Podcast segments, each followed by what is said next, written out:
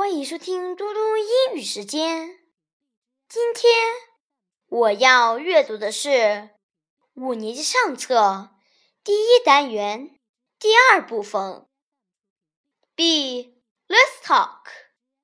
Hey, Miss Wang will be our new Chinese teacher. Really? What's she like? She's kind. Is she strict? Yes, sometimes. Do you know her? Yes, she's my mother. Ha ha, cool. Let's learn. What's Wu Yifan like? He's a hardworking, polite, polite, hardworking, hardworking, clever, clever, shy, shy, helpful helpful. C. Story time. Our new PE teacher will come today.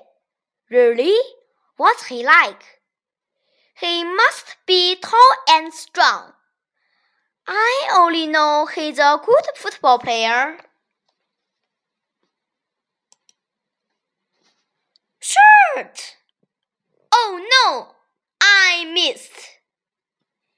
Can I join you? You're very thin and so short. Can you play football? Sure. Let me show you.